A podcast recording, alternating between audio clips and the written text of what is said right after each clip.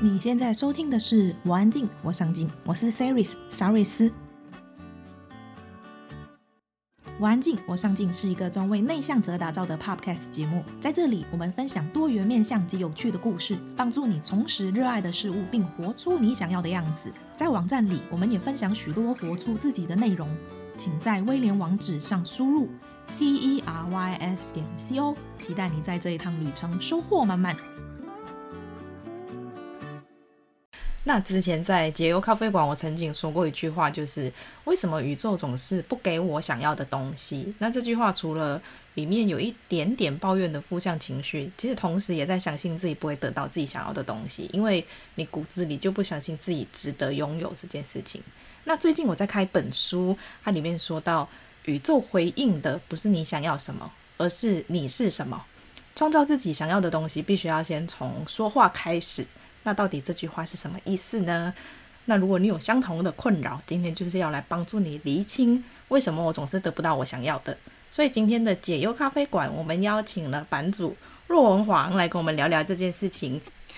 Hi guys，it's me 若文黄啊，uh, 我是一个作者、灵性教练跟灵媒，很高兴跟大家见面。那刚刚有提到说，你最近出了一本新书，叫做《处理自己的否定句》，是。对，然后我看到书中有提到一个，就是刚刚说到否定自己的这件事情。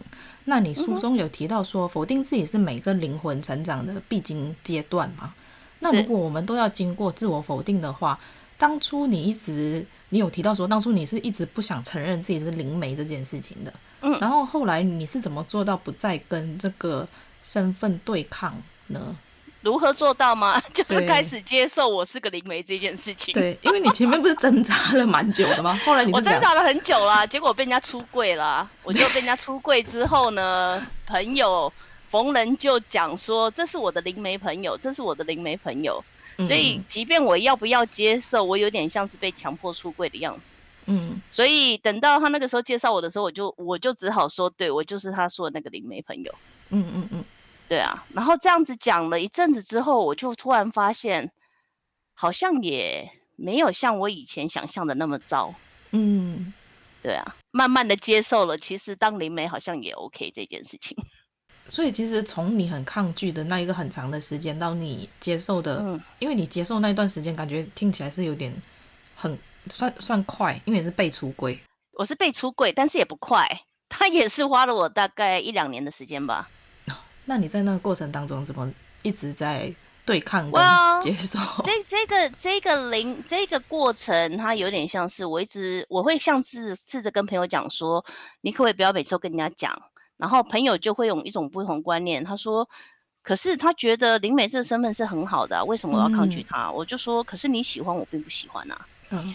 所以从一开始的会建议到他，他是说，可是你可以帮助到很多人啊，你可以做这样，然后我就会说，可是我并不想要帮助别人啊，蛮直接的，我没有要帮你哦，是啊，我没有帮你啊，所以你不要到处帮我招揽客户啊，我谁都不想要啊。可是到最后，他就他就会开始讲说，可是如果这已经是你身体的一部分，然后你生出来就有，你也不是突然有，嗯。那你如果这样子天天排斥自己的话，不就他就会拿我的嘴巴来打我的脸嘛，拿我讲的话来打我的脸，嗯、就是说这不就跟你说的相反的吗？哦，如果你每天都投注精力在不喜欢自己的话，你怎么会创造出你喜欢的结果呢？哦，你那时候一直跟他说这句话吗？我们之前就有讨论到蛮类似的事情，只是没有对外宣称我是个灵媒而已啊。哦。但你那时候听到他又跟你说回这句话的时候，你有没有被打的就是很痛？有有有，就当场被打脸，你知道吗？有有有，所以我就说，嗯，好吧，既然老天让我老天让我这个身份，那我就 make the most of it 吧。那大家就来玩嘛，我们就来玩坊间里面不会玩的嘛。我刚刚听到你有讲到说，就是你的朋友跟你讲说，因为这个身份是你本来就有的。我自己的理解就会觉得说，啊、像我们自己在自己的这个我们灵性的成长过程当中，就有一点像是我们会去排斥我们原本的那个样子，是所以我们才会才会有那个很痛苦的感觉，因为我们没有办法接受原本的我是那样，是是所以才会觉得说就就不要嘛。但是一直不接受。对，那我们要怎么去处理掉这些我们身上的自我否定？我觉得说，与其处理啊，我、嗯我觉得聆听这么多年，我学会一件事情，就是永远不要去处理任何东西。哎、等一下、啊，有有人的那本新书叫什么？处理自己的否定句。好，那你来，我们请作者好来解释一下自己的书上所解释一下处理。哎呀，对不起，我中文不太好，写错了。没有，因为我发现我的处理，我的我对处理的解释是去面对它，但是我发现坊间很多人对处理的解释是去去消除解它，决它，解决它，嗯嗯，就是 get rid of it。你知道为什么？嗯嗯嗯嗯然后我在我的中文里面，我对处理两个字的认知就是 face it。嗯你你知道我的差别在哪里吗？所以所以因为这个差别的关系，有些时候我跟他说，处理掉你身上的否定句，你唯一可以 get rid of 的这个 noise 的最好的方法，其实就是好好的面对它，就好好的接受它。所以就像灵媒的身份对我来说，好，灵媒灵魂就是我身上一跟着我一辈子的否定句，不管我怎么装啊，嗯嗯怎么告诉自己没有啊，然后怎么告诉你我看不到你，我看不到你，但是就是在我面前，你知道我意思吗？嗯然后我花了大半辈子的人生，想要排除掉这个功课，处理掉这个功课。嗯，但是到最后，我发现原来让我可以把这一个否定句变成对自己比较正向的，是当我开始接受它那一刻开始。就是像我们在过日子的时候，我们最怕人家说你好笨哦，你不够漂亮，你好丑哦，你干嘛？你知道吗？所以我们会做，我们会大费周章的去确保人家不会发现这件事情。你知道吗？明明就是，然后一直掩饰自己的但是我会一直掩饰，因为我不想让人家被人家发现，你知道？因为它是我的否定句，然后我不想让人家发现这件事情，嗯，然后导致于说，我们为了去遮掩这一件事情，把我们自己过得很不开心。嗯可是今天我今天说真的，如果人家来问你说、啊、你好笨哦，然后你就这样说，嗯，跟你比起来是真的蛮笨的。对啊，是蛮笨的、啊。不是应该说比跟你比起来，我觉得我好一点。嗯，其实还好哎，在我的个我的观念里面呢、啊，我觉得自己是什么，又不是别人讲了就算。对，你觉得我，你如果觉得我笨，那就这样子吧。我跟你争辩干嘛？对了，那个没有懂吗？嗯，重点是不需要为了别人，不需要为了你不认同的人拉低你的格局。跟笨蛋吵架的人，就表示你也是个笨蛋，好吗？是没有错。跟不讲理的人吵架，表示你也是一个不讲理的人。对，所以如果别人是这样子讲你的话，你就说哦，嗯，真的很笨，真的还挺笨的。如果是无关紧要的人说的话，其实我也会就是不想理他，因为他不值得我浪费时间去跟他争辩这些东是是是是西。因为一个不了解你的人，你再怎么跟他解释都没有用。但是是有时候往往是你身边非常亲近的人跟你说这些话，反而你会很伤。那就讲回去咯，就 直接讲说哦，嗯，我不知道商人是你的兴趣，可能真的很笨吧。对不起，让你失望了。可以回那一句啊！我不知道原来你对我有期待，我以为你早就对接受啊我。我以为哇，原来我以为你我开始教人吵架是不是？哎、欸，没有，我们也没有要跟人家吵架、啊，有吗？可是我觉得啊，大部分的情况底下，嗯、很多人在讲话的时候，其实是没有意识到他们在讲话伤害到你。对，我觉得，我觉得在我们那种比较传统的社会，因为他们从小就这样被批评大的，然后他们觉得说我指出你的不好，其实是为了你好。对，你懂吗？所以当他们讲出来的时候，嗯、他们其实没有觉得他们伤害到你。那如果这句话真的伤害到你的话，我会说，OK，你不讲他，你回去之后也是会演小剧场啊，你还是一样会自我否定自己啊。那你倒不如就在现场直接解决掉，你懂吗？你可以直接把你的情绪说出来说，对不起，你刚讲的话让我有点难过，你知道为什么？嗯，嗯如果今天一个人真的在乎你的话，我觉得他要么就为自己辩解，要么就是当你这句话讲出来的时候，其实他也会难过才对。那如果一个人他跟你辩解了半天，他从头到尾不认为你，嗯。你干嘛要难过？拜托，开个玩笑，你在难过什么？哎，开玩笑要我觉得好笑才叫玩笑。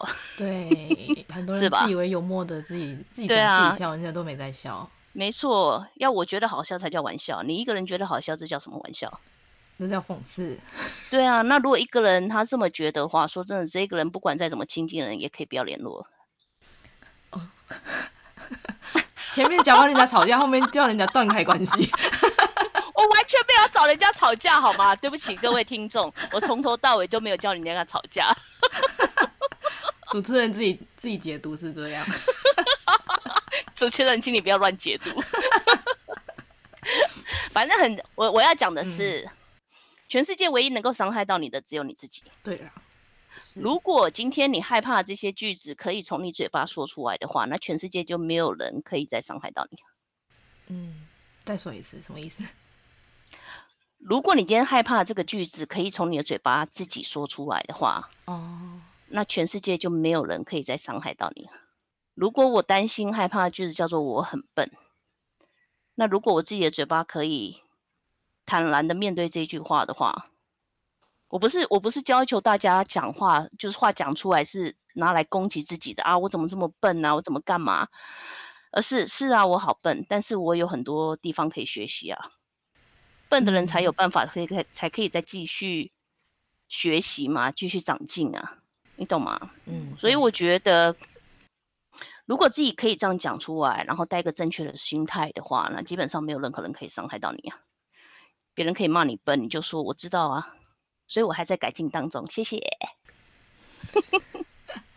我觉得刚刚在那个在讲的那个过程当中，嗯、就是你说我们要去接受自己原本的那个样子，嗯、像你刚刚说的处理这件事情，不是去把它撕掉，而是有点像是跟原本的你去共处。但是因为这个我是我现在不喜欢的嘛，所以变成如果我们在。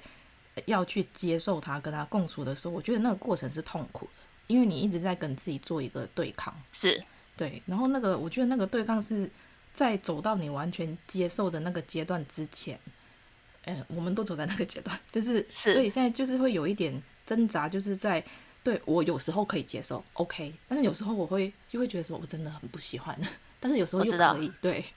我每我给我的客户最好的方法就是每天呢、啊，每天找三件事情是你这个缺点的优点。就举例说，我曾经有客户嫌自己太高，我好高，所以他每次只要出去都一定会弯腰驼背。哦，然后我就说，那你就从现在开始，每天找三样身高高的缺点，对，身高高的优点，对不起。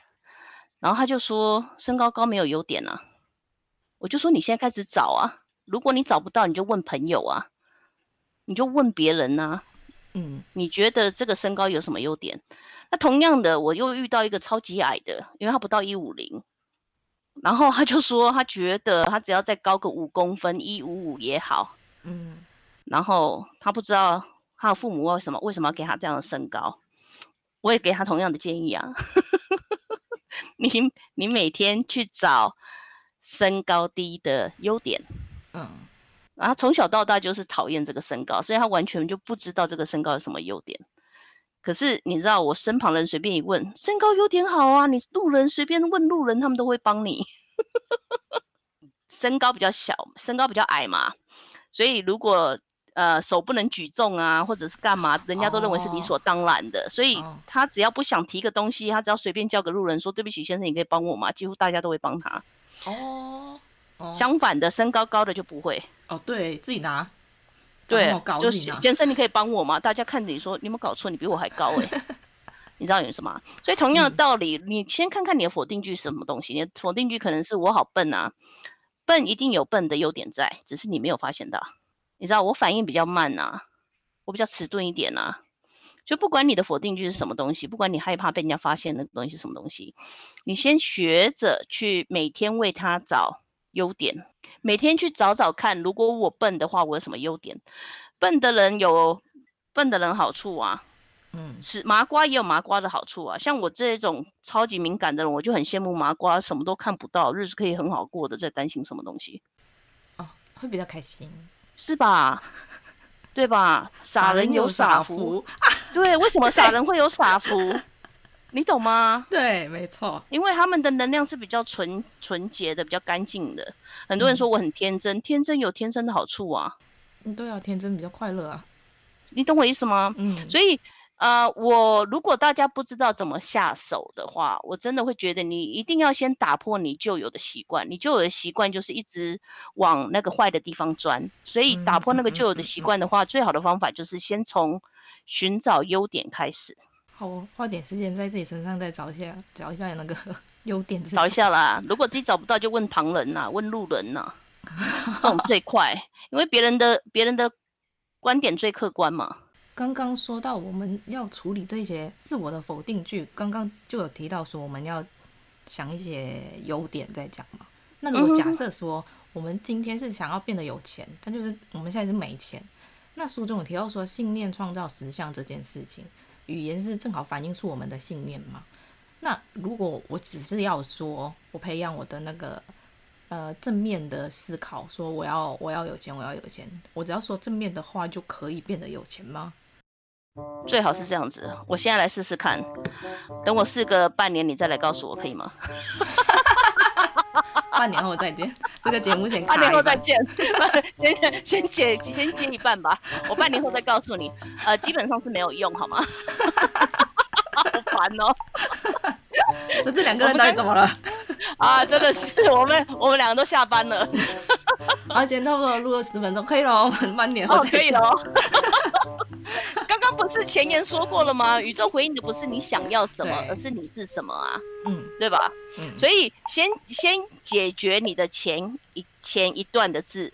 所以宇宙的回应的不是你想要什么，大部分人想要有钱。嗯，今天我只是很简单的要求他们换个句子，叫做“好”，把这个句子改掉，改成“我很有钱”。哦，他们光是讲就讲不出来了，因为他们就觉得奇怪。我想要有钱啊，但是为什么照着镜子说我很有钱，他们就讲不出来？哦，因为他们内心觉得有点小小心虚，嗯，有点怪怪的。OK，宇宙回应的就是那个心虚的感觉。你的内在都没有感觉到很富有的，你怎么会觉得你会有钱？嗯，你懂吗？嗯嗯，我想要变漂亮，好，直接把想要去掉，我很漂亮，漂亮，就直接我很漂亮，对，然后你就大声讲讲看。然后你就看看，奇怪，大部分的人都在讲出后面那句话的时候，会觉得有点心虚。那个心虚啊，就是我们在你刚刚之前说的，你是什么？因为如果你真的是一个富有的人的话，当你在讲第二句话的时候，你不会觉得心虚啊，嗯，你会觉得很理所当然啊。那如果你觉得很理所当然的话，那你自然也会很理所当然的信任宇宙，一定会把它带到你的面前来啊。你懂吗？所以大部分的人很想要有钱，但就是没钱的问题在于，当他们外在想要什么，跟他们内在实际是什么的时候，有一个很大的落差。所以宇宙回应的是他们内在那种没钱的感觉，他们只是羡慕人家富有，但是他们自己并没有感觉到富有啊。因为我没有，我才会想要嘛。啊，我如果我如果有，我干嘛想要？我有就有了，我干嘛还要想要？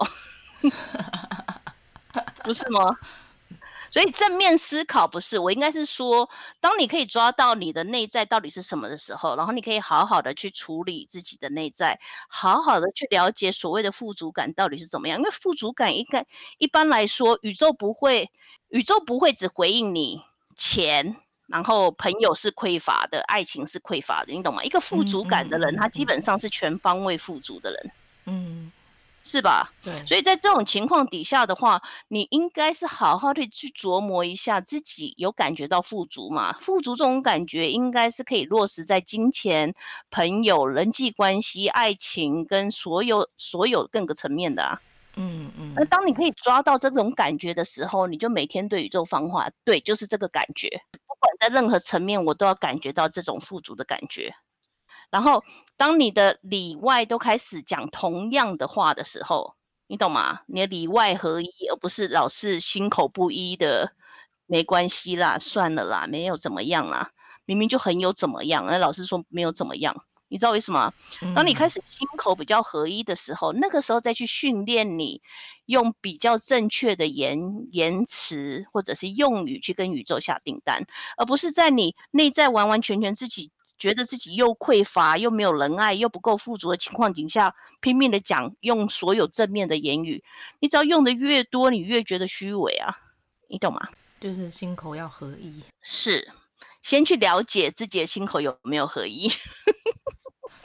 刚刚你讲到那个，就是说很多人都想要变得漂亮，我想要漂亮，或者是就是我要很好，是啊。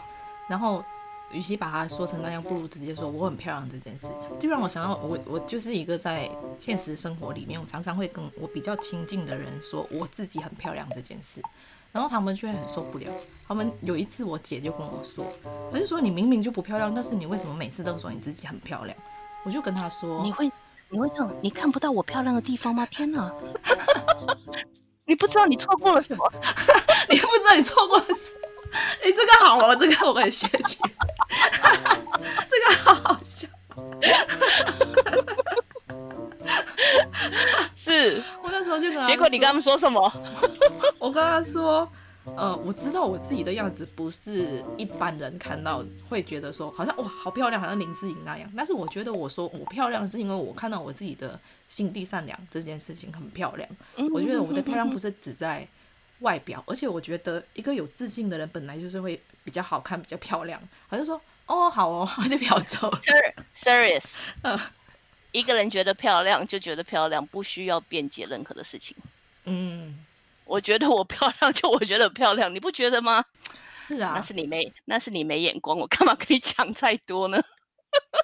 我干嘛解释给你听呢？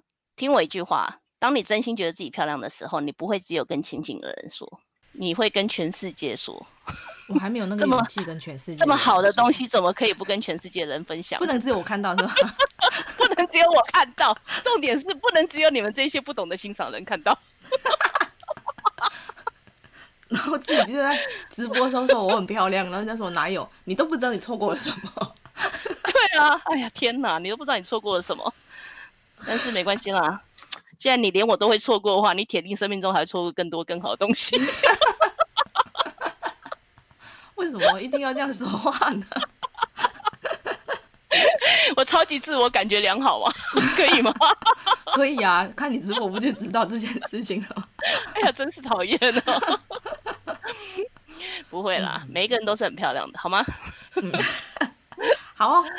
嗯，之前我有看过一本书啊，它就是那个书名叫做《灵魂出生前计划》，它就提到的观念跟版主讲到的一些那个生命蓝图有点像。它就是说，呃，我们在就是投胎的时候，那个灵魂就已经先安排好我们这一生会遇到什么人，会遇到什么事，目的就是要让你成长，然后就是从中获得疗愈。然后那时候我在跟朋友分享这本书的时候，嗯、他们都觉得就是很不可思议，就是怎么会，怎么可能一个灵魂还会去设计自己的这一生是呃这么困难？假设说他是呃身体有缺陷的，他想说怎么可能我会让自己眼盲呢？我怎么可会让自己就断手断脚这样子？怎么会这么残忍？然后有可能我会让自己自我了断，因为有一些人他可能就是走上这条路。他说这灵魂怎么可能会这样安排？某些宗教也不会去提倡这些事情。他说：“灵魂怎么可能会这样安排嘛？”然后跟你说到的生命蓝图有点像。然后你也很，你也很常被问到说：“如果生命蓝图是早就铺成好的话，那我们还可以改变些什么？我们还需要努力吗？”这样子，那来说说这个生命蓝图到底是怎么运作的？然后怎么确定自己是走在正确的灵性道路上？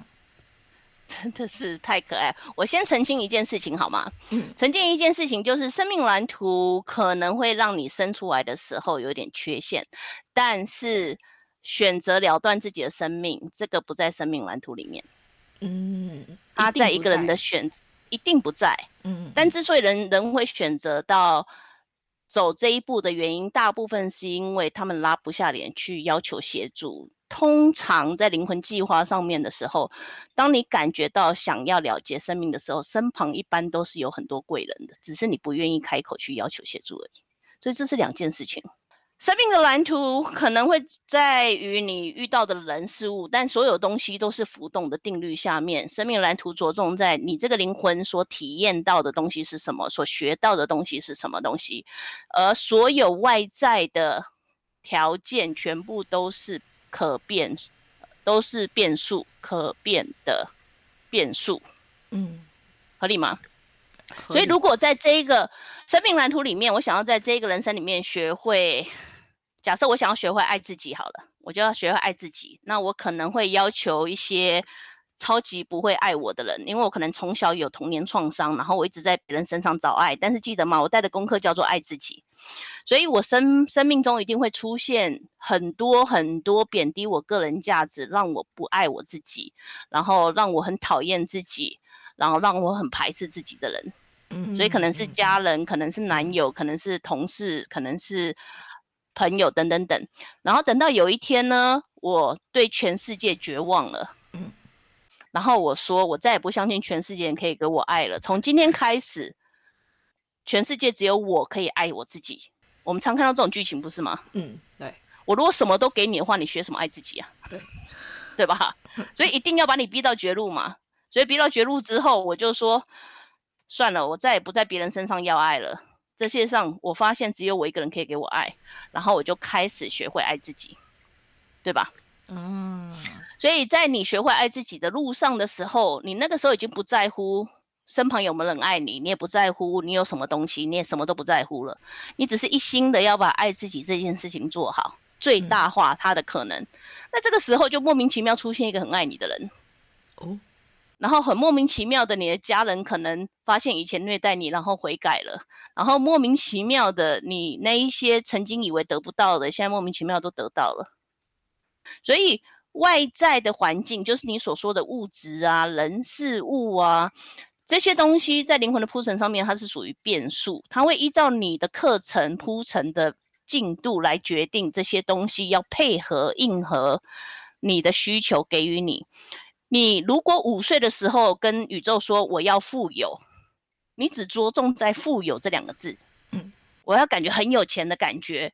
在你十岁的时候，宇宙可能只有给你台币一千块，你拿到一千块，你就说天哪，我现在是超级有钱的小富婆，嗯，对吧？嗯，对。但是这个一千块对对于四十几岁你来说还不能付房租，嗯，你懂吗？所以如果你在四十几岁还是坚持富有的状况底下，然后你又坚持这种富有的状况，你又有一定的生活水准的话，那个宇宙对应你的就是可以满足你这个生活期的期待的富足感，嗯，对吧？所以同样的，在金钱在这个时候，它就同样是个变数，爱情也是这个样子嘛。你周遭的所有东西都是这个样子吗？所以，如果你知道生命蓝图是怎么铺成的话，那你就发现原来我可变数是很多的。所以我需不需要努力？当然需要啊，只是不能努力错方向。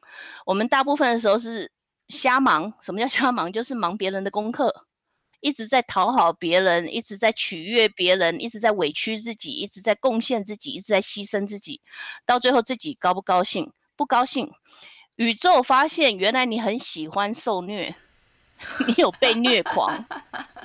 他以为这是你要的，他以为牺牲奉献是你要的，所以那我再给你多一点虐待你的人嘛，我再给你多一点苛刻的老老板嘛，你知道我意思吗？这不是你要的吗？你懂吗？所以先了解生命蓝图，生命蓝图决定于在这个灵魂到底想要从这一辈子里面得到什么。学到什么，进化到什么？那如果了解这一点之后，要知道如何走在正确的灵性道路上，就很简单，都是从灵魂作为出发点去思考，他可以怎么样做得更好？他真的想要什么东西？我要如何可以帮助他得到这些东西？所以大部分的情况底下，如果人家不知道的状况的话，我会说，先从恐惧开始挑战起。从你害怕的事情开始挑战起，因为所有你害怕的东西，它就像是我们在打游戏，在过打打怪过关的意思是一样的。每一个恐惧的产生，它都像是你人生呃阻止你前进的障碍物，它不会永远不离开，但是它就是一个障碍物。每次你把它移开之后，你这条路就自然而然的会更顺遂一点。我们生活里面有很多恐惧，但是有一些恐惧是不。不克服也没关系，比如说小强啊，是啊，不克服也没关系啊。但是，但是克服了之后，你会海阔天空啊？你知道为什么？是啊，但是因为我我的意思是只说，有一些东西是比较大的，有一些是比较小的。是，如果你时间有限的话，就挑大的做。你时间很多的话，就挑小的做；如果你时间很多的话，你就可以从小小强开始下手。那如果呢，你时间没有很多的话，你就可以试着去跟你的爸妈翻牌看看。哇，我下出搞那么大出柜了，就决定看你时间多不多嘛。嗯、哦，好可怕！大可是你知道吗？早死早超生。对、啊，你早点处处理掉你的恐惧之后，你未来享受的时间就会越多。会不会做完功课就走了？不会啦，老天不会这样子让你过日子，因为这样子谁还要来投胎啊？不好说。哦，可以哦，做完了，下一个。你干嘛啊？不要这样子，至少要享受到才会说对啊。你知道，就是那种我有工作，然后尝到甜头，我下次才会心甘情愿再来的意思啊，好吗？所以不要想多了。但是有很多执迷不悟，坚持要到死之前才要领悟的，那我也没有办法。如果他到死之前才领悟到这件事情，但是他领悟了，他还没有，他已经没时间去做，这样他算有成长到吗？有，因为下一辈子会给你练习本。哦，就开始实习了是吗？对，下一辈子你一定会有练习本，要确保你上辈子真的有领悟到了。哦，嗯，对啊，所以不要嘛，我们不要浪费时间呐。要玩好好玩，不要这样子玩。刚刚在听你听听版主在说的时候，说生命蓝图这件事情，就是原本已经、嗯、呃设计好，我们会会。学习什么东西嘛？跟后来你在生活上面你遇到你想要的东西，你遇到的感觉是两件事。因为比如说我们的生命蓝图说是爱自己好，但是在我们的现实生活里面，我们一直没有意识到这件事情。然后我们一直像你说，我们为别人忙，为别人活，然后去讨好别人，然后宇宙就会以为我们好像要这个东西，就一直丢给我们。所以跟我们原本设定的生命蓝图，如果他没有意识到这件事情的话，基本上不用担心。宇宙一定会让你意识到，只是你要不要听是另外一回事。Oh. 所以我会说一个一个假设，人生蓝图是要爱自己的人，但是生命中一直没有这样的状况，他还是不断的在牺牲奉献的状况底下，我相信他一定从小到大，生命就不知不觉的像是那种呃坏掉的唱片一样，不断的跟他讲说：“哎，你要爱自己，哎，你要爱自己一下啊，哎，你不要每次都这样子啊。”他身旁一定有负责扮演这种角色的朋友。你懂吗？嗯嗯嗯嗯。所以这个时候他还听不下去，那那就算缘分吧。你知道人的脑子多固执吗？对，对啊，所以固脑人的脑子是最难，对啊，最难说服的。对，嗯，刚刚说到那个自杀的话题，想再问一下，就是你说当一个灵魂他要这样结束自己的时候，之前他会遇到很多。很多贵人，只是他选择要不要去去向别人求助。我在看那那一本书，刚刚说的灵魂出生前计划，他们就是先说计划好你这一辈子的个性是怎么样，然后他们也会知道你有可能会走到这一步。对，但是呃，他走到这一步的时候，好像也有他要学习的功课，可能只是就没那么多。但是他那个学习的功课，可能就是嗯。呃比较多是带给身边的人，比如说他因为某件事情自杀了，是带给身边的人的一些启示。应该是说不对，每一个人的死亡，每一个人的死亡都是身旁活着的人要做的功课，这一句话是没有错的。嗯。好吗？但是我说的死亡是包括可能是意外发生啊，然后可能是被枪杀，或者是不小心生病啊，或者是干嘛等等等。但是选择自杀这件事情，嗯嗯，这一件事情它。绝大部分的时候，他可能是身旁人的问题，但是他绝对是选择自杀的这个人的自身问题，因为他当初在计划人生的时候，他就已经有去计划到你可能会走到这一步，所以你说这句都是没有错的。嗯，然后也因为他有当初有预期，他可能会继走到这一步，然后也有预期他会是什么样的个性心态，所以他一定会在身旁安排很多很多。可以依照他的个性把他拉出来或带出来的提示啊、暗示啊，或者是人啊等等等，嗯，让他不要再走这一步，我才会说自杀这个东西，它在你的灵魂规划里面，它的确有出生。但是当你在规划蓝图的时候，你会试着让自己可以走出来，而不是走到这个相同的结果。那如果他不幸发生了，就像我说的，没有错，他可能是身旁的人也是需要去面对的功课。但是我会说，我不会说自杀的人本身是没有功课的。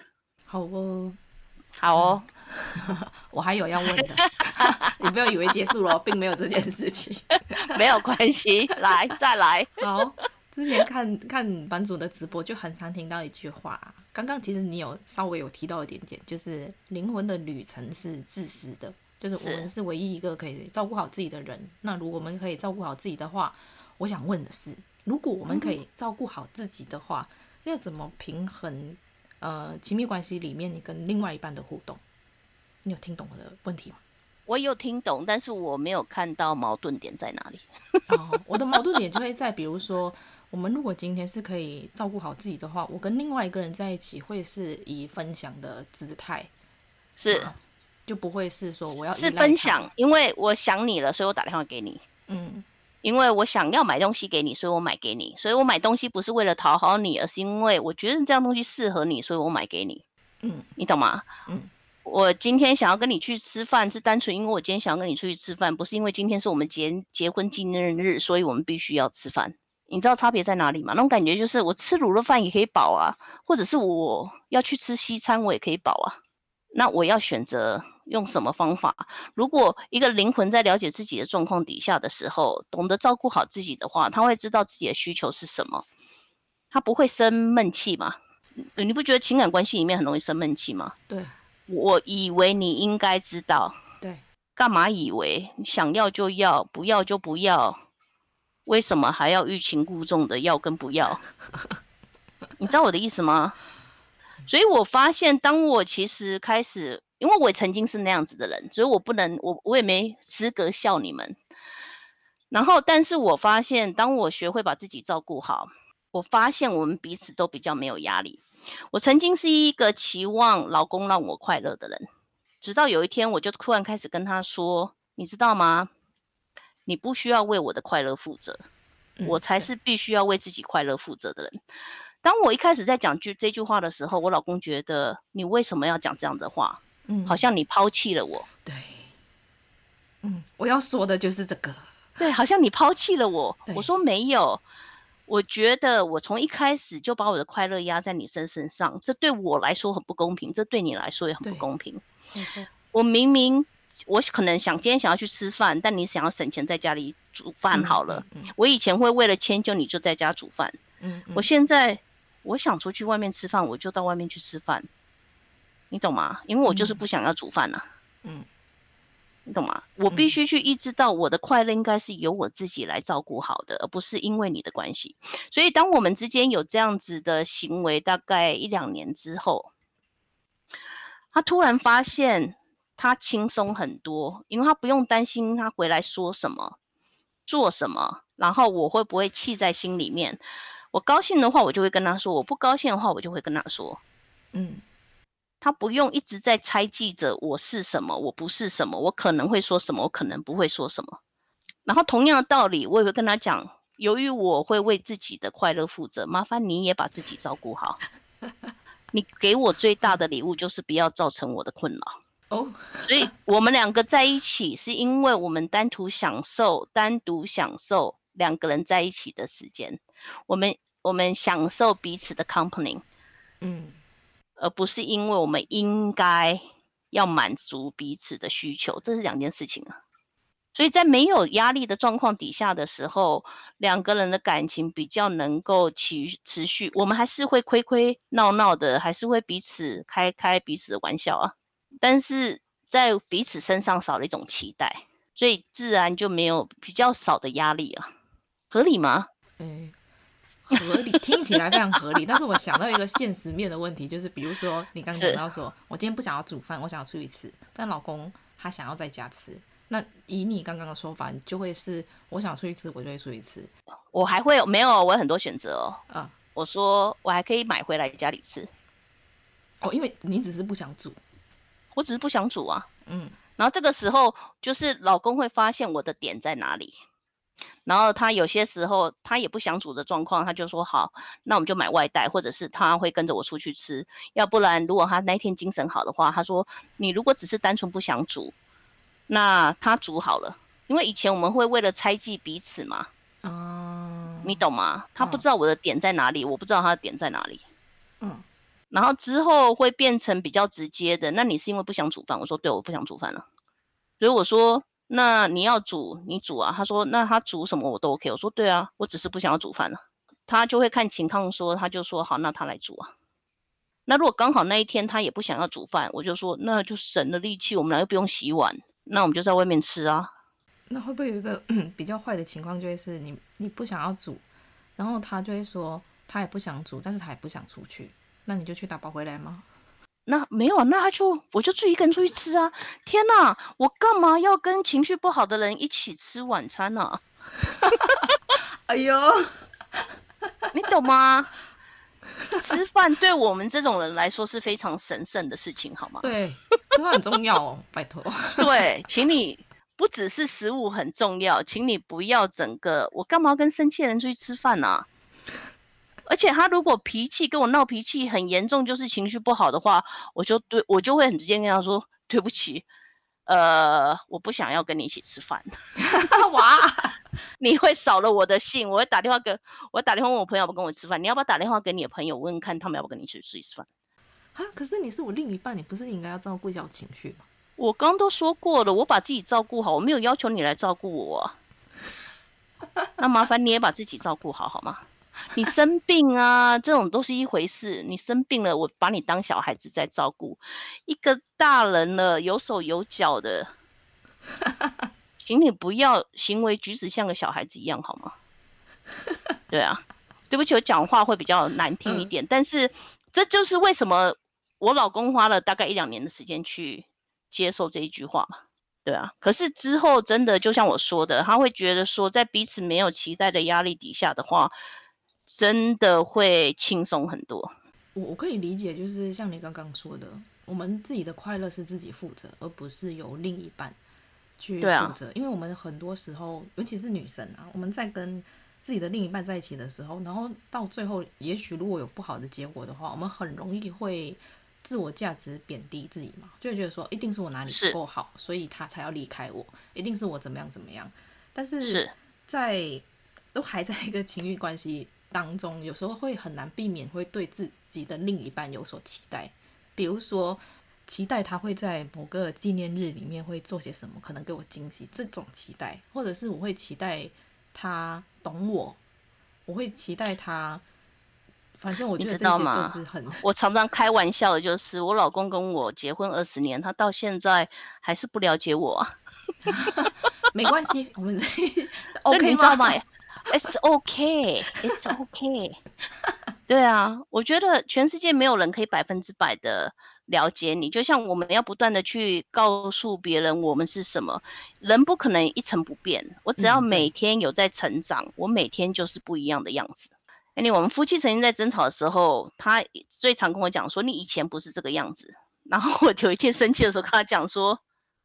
你要不要花一点时间看看十几年后你的老婆到底长得变成什么样子，再决定你要不要继续这段婚姻？我说我现在每七年换一轮，我现在已经换了两轮了，你还在跟我讲以前，你懂我意思吗？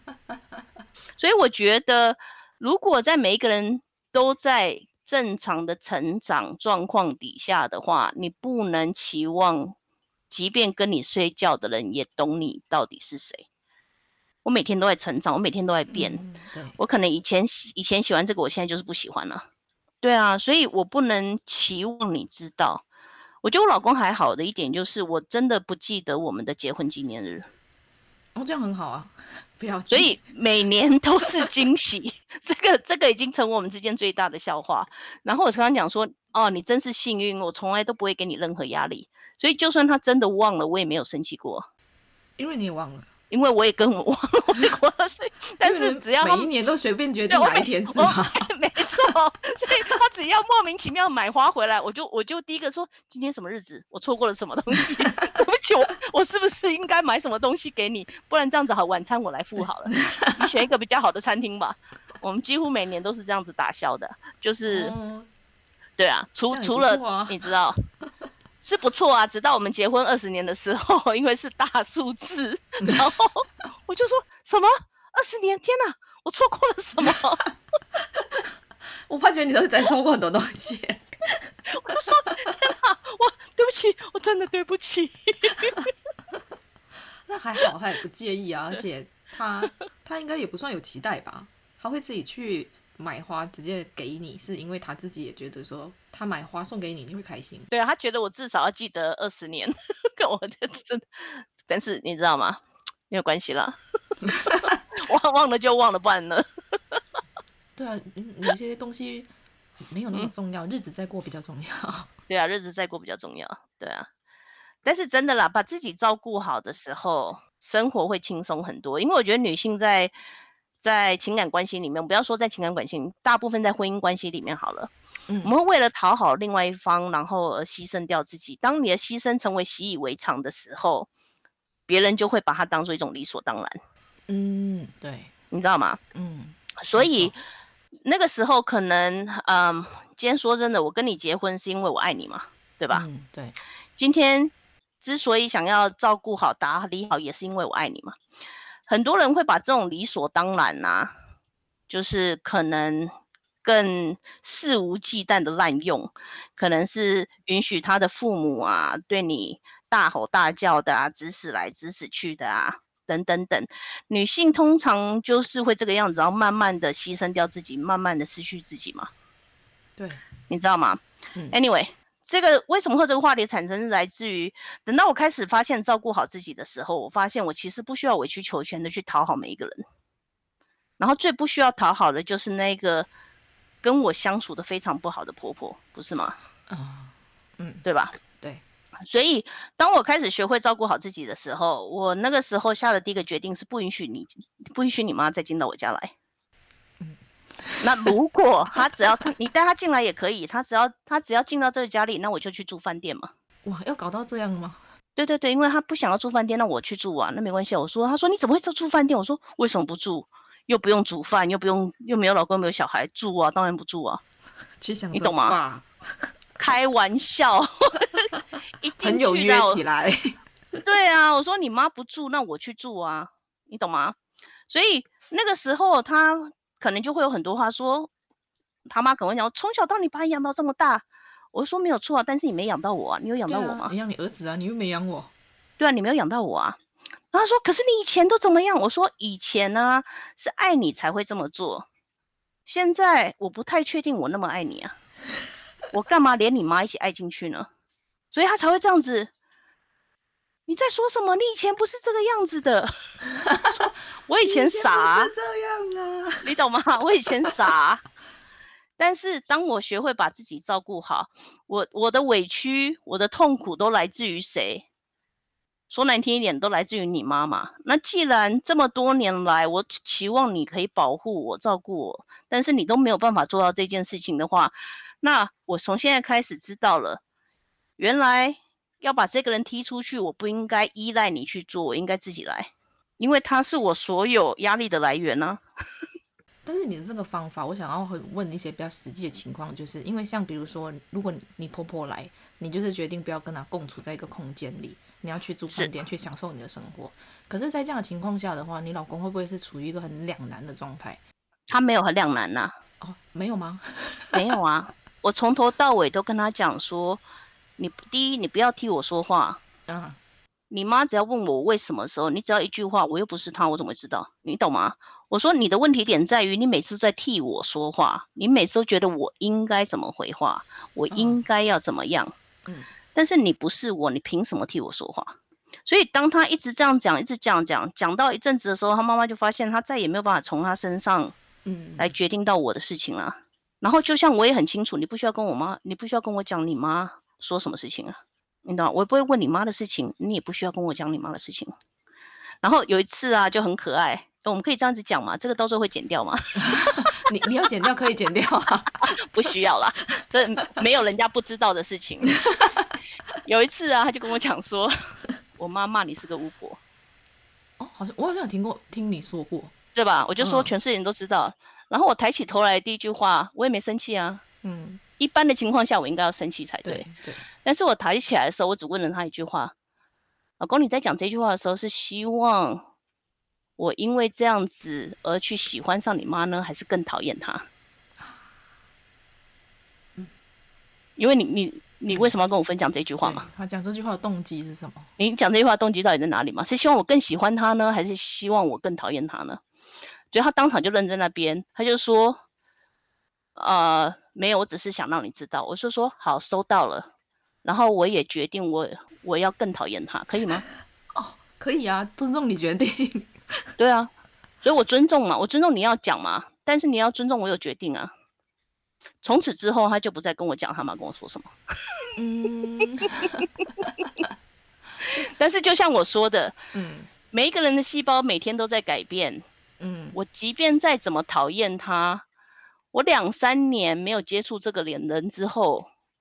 有一天，讲难听点，两三年没有听到这一个人。有一天，我老公问我说他可不可以过来吃饭的时候，我就发现其实我好像没那么讨厌他，可以啊。嗯嗯嗯嗯，对，你懂吗？因为你变了，你不会只有在停留在之前的那个状态，还是很讨厌。因为之前我每天都在被喂负能量，哎，嗯，然后我突然有两三年的时间都没有被负喂喂食负能量了，然后我就发现其实我没有那么，对，我就发现我没有那么讨厌他，嗯，所以。那时候他还问说可不可以来吃饭的时候，我就说可以啊，只是同样不能过夜，有一些底线需要守住，你懂吗？嗯，对啊，所以真的啦，我觉得在平衡的亲密关系里面的第一个要件是大家都要互相，互相建立在很大的平台嘛，我尊重你，你尊重我。如果这个尊重从一开始就不在那里了。或者是从一开始两个人就没有准备好要共共同组织一个关系的话，那我今天说真的，今天不管你做什么，有没有照顾好自己，还是干嘛，这段婚姻关系都是没有办法维持下去的，你懂吗？但是如果两个人有心想要一起，你们想要一起共创一段关系的话，然后想要维持这个平衡的话，我觉得第一要件是彼此尊重，真的是很重要。我尊重你有你的选择，然后你也尊重我，尊重你有跟我不一样的的想法跟看法，然后我也尊重你跟我不一样的看法、嗯、想法，对，而不是说我是什么你就要是什么，我今天是我今天是蓝的，你就不能是绿的，你懂吗？你说到这个，我就想到我跟我另一半就是吃东西，我想吃拉面，他就说我最讨厌吃拉面。我就心想说，可是我想吃拉面，你还是你还是可以点拉面的。对，后来我们就去了一个日式餐厅，后来我就还很想，还是很想吃拉面。他就说，你要不要吃乌龙面？我说不要，我还是想要吃拉面。他说可是我不喜欢呢、啊。回了他一句话，我就跟他说，你有没有听清楚你说什么？你讨厌吃拉面，但是我想要吃拉面啊，你不要选就好啦。你干嘛？你干嘛？就是干涉我的选择是什么？我看你，你懂我的意思吗？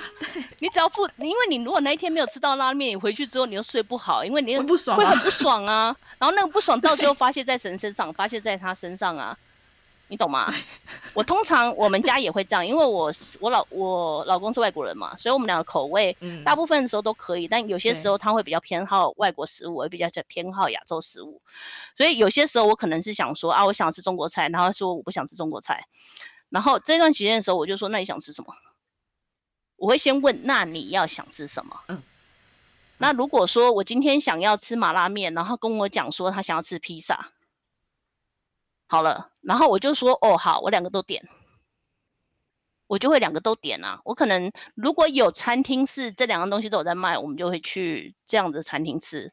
那如果没有这样的餐厅的话，我就说好，那我两个都点，因为对我来说是一样的啊。反正我点外带，点一个跟点两个是一样的意思，所以不要浪费我们的时间在吵架上面。没错，我就觉得有时候是选择，是你会去看到另一半的选择的时候，你会有时候会不自觉的会想要配，我也会想要配合他，所以我老公也很常讲啊，我不喜欢，然后我下一句话就是所以呢，你懂吗？所以你你我只要一直讲这样的话讲久了，我就说你喜不喜欢他不会改变我做的决定啊，所以呢，很常在亲密关系里面就是会像这样子啊，就是你会常常会因为另外一半不喜欢你，为了要去。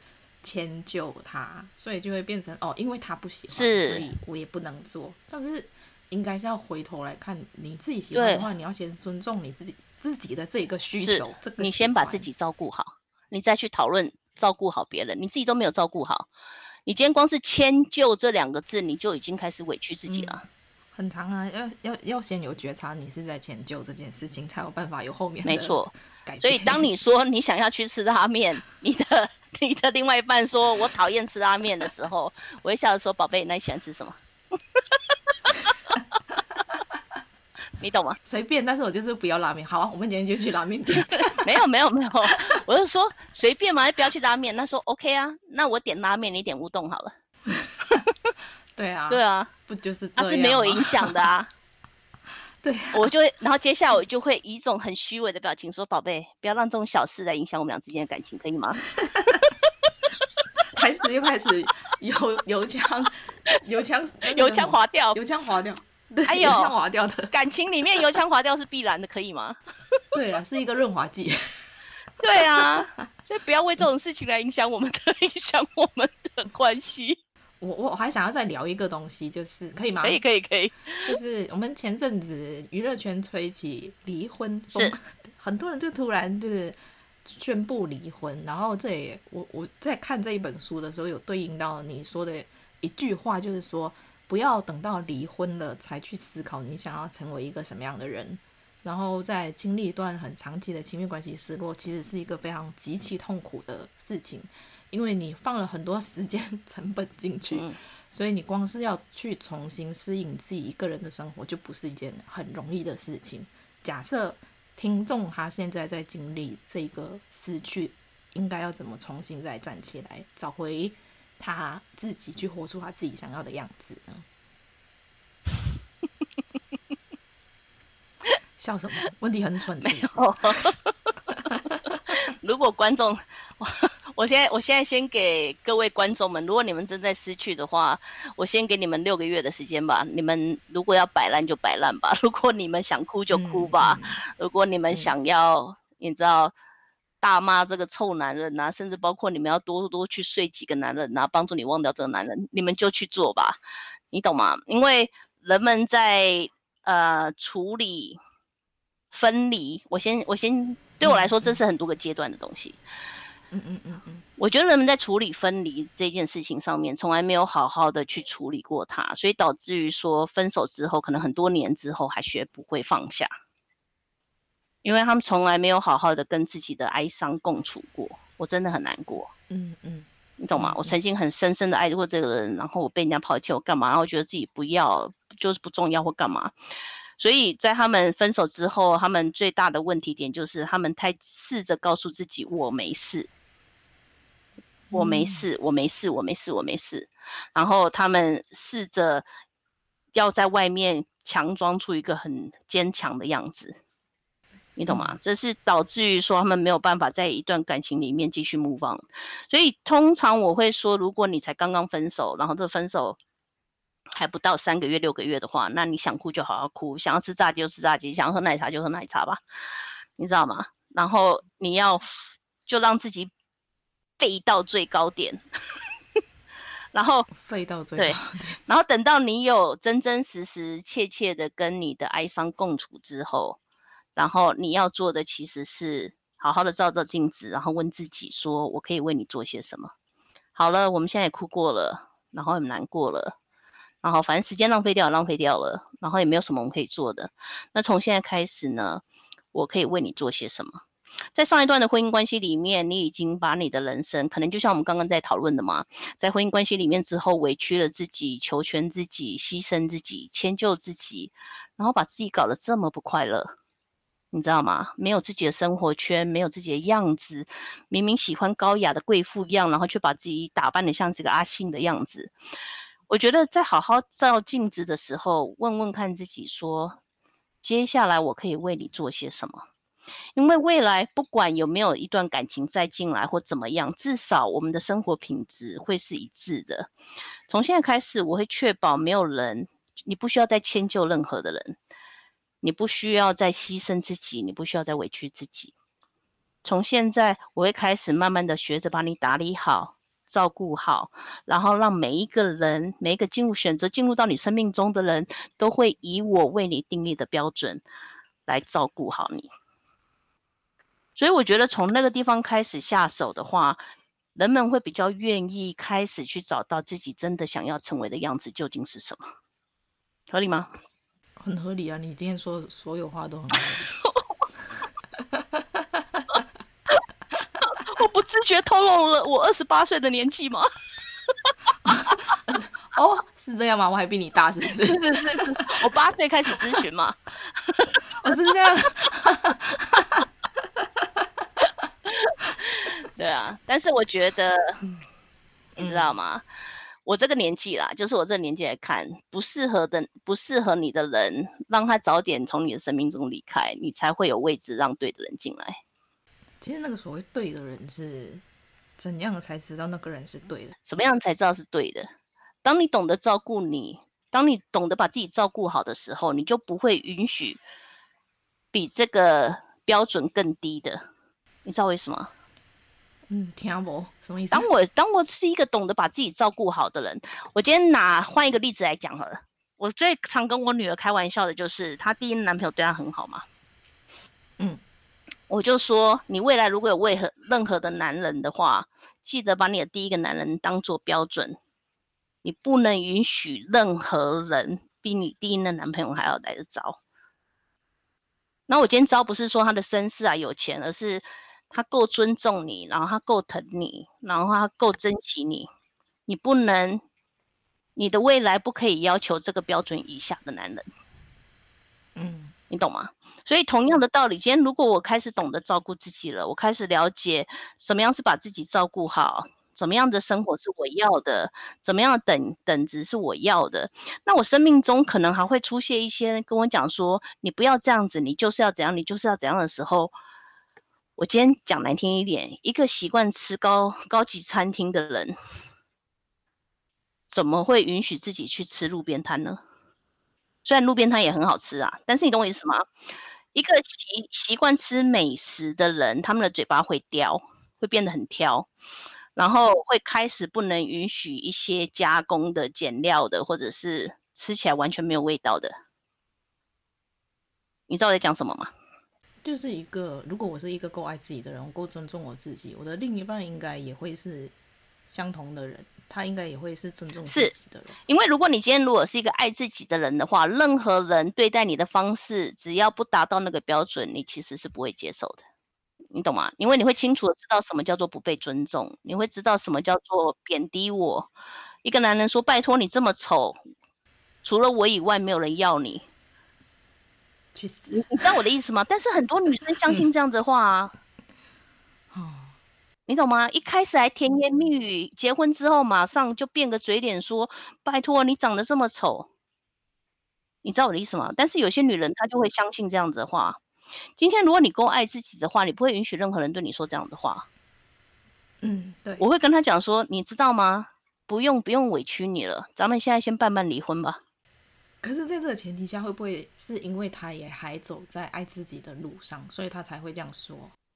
那是他的问题。我最常讲就是，麻烦你不要把你的问题变成我的问题，因为这是你的功课。以前我傻傻的会跟着你的功课做，但现在请麻烦不要把你的功课变成我的功课。我觉得这句话不要等离婚才来思考你想成为怎样的人，是因为在咨询的过程里面，我看到很多的人会因为婚姻关系而整个失去了自己。你知道，他们也不再爱自己了，他们可能辞掉工作了，然后所有东西都投现在家家庭婚姻里面。我不是说这样子的话是错的，只是当他们投一头投进去的时候，他们完全没有留时间给自己，然后他们完全没有去思考自己要什么是什么，想要做什么，可以做什么，然后变得说，本来他们可能是还蛮自主的人。的人，然后因为婚姻的关系，然后慢慢的被养成了黄脸婆。本来可能是青春美少女，然后到最后被养的黄脸婆，然后到最后连老公也不疼不爱，还在外面找小三。好多这种事情，很多这种事情。那么这种情况底下的时候，他们是被离婚。对，他们已经经济整个被断掉了，被断手断脚了，也没有自己的时间，没有自己的空间，没有自己的朋友圈，什么都没有了。然后，被离婚了，然后他们才这边讲说，那我现在该怎么办？人生再怎么着啊，一定都是有回头的办法。咱们没有办法一件东西一件东西捡下捡起来做，你知道吗？先大哭一场，然后回来好好照顾好自己，去上个学啊，交一些朋友啊，有自己的社交圈啊，找一份工作啊，做自己想做的事情啊。人生再怎么绝望啊，一定都可以有回头的办法。那如果没有办法一下子走到那一步的话，咱们就一步一步慢慢的走。所以不会啦，我相信难过是难免的啦？我也难过过。谁谁没有难过过呢？就像你在直播的影片里面都会说，呃，通常那个什么失恋都是很多人会经历过的过程，啊、所以我们只是走在大部分大平台里面，大部分的人都有经历过。对啊，对啊，对啊，所以没关系啦，自己在难过的时候，清楚的知道，你知道世界某个角落有个人跟你一起哭啊，嗯，懂吗？所以没有一个人是永远孤独的，没有一个人是。你知道，没有一个人是被宇宙抛弃的，除非他抛弃自己啊，然后就会做出我们之前讨论的那个问题呀、啊，自杀的选项啊。但是事实是，宇宙通常会在身旁安排帮助你的人，只是你要不要 reach out 而已啊。人生有很多希望，现在还在卡关的人去咨询一下啊。你不知道吗？我不咨询啊，亲爱的。哦，你不咨询？不要乱打广告。哦、有兴趣的人麻烦买我的书，哎、否定自己的，处理自己的否定句。你你怎么看开了？不咨询呢？咨询二十几年了，天哪！从八岁开始，我应该三十岁就开始活出自己了，是吗？我咨询二十几年了，天哪！不要，我不咨询了啦。我不咨询了，所以我从二零二二年开始不再接受任何的咨询。过了快半年呢，感觉怎么样？我没有过半年，我一直到上个礼拜才处理掉呃，一直累积的，就是去年去年预约的客户啊。哦。一直到上个礼拜才，所以你开始好日子要来了。我才刚刚，我才刚刚退休一个礼拜，可以吗？哎呦，好新鲜哦！你现在。我才刚刚退休一个礼拜，所以我还没有，我还没有感觉到。但是今年是一个疯狂的年，今年我要去完成我所有的 bucket list，所以会有很多很多的旅游。哦哦，开始了，所以我要开始疯狂的努力的去活出我的人生。嗯，处理完这些否定句，完主角你要活出自己的。没错，在处理完你们的否定句之后，你们每一个人都会想要去活出你们的人生。所以，如果大家有兴趣的话，记得去买我的书《处理自己的否定句》，然后先一句一句起来拿起来做，做完的时候，你们就会跟我一样。环环游世界，然后好好的过好自己的人生。对啊，大家有空去看，或者是继续跟踪我的 YouTube 会员，继续支持我。没有咨询的就加入会员问问题，一样的。不不要这样子给人家错误的观念。没有没有咨询的就加入会员听我们一起讨论话题，不可以问问题。我看你都有剪那个问问题，然后哎，可以问啊，我好烦哦，你怎么知道？你也躲在里面吗？真是烦死了。不然呢？我们这种就默默的一直在在追踪版主。如果如果如果有跟主题相关的，我就会回答。对啊，好好努力的在澄清哦，是到底有多么不想做咨询。听说上镜的人都在听，我安静，我上镜。如果你喜欢今天的内容，请在 Apple Podcast 上面给我们五颗星，并留言告诉我你的想法。订阅、打星、分享的人一生平安。那我们下次见喽，拜拜。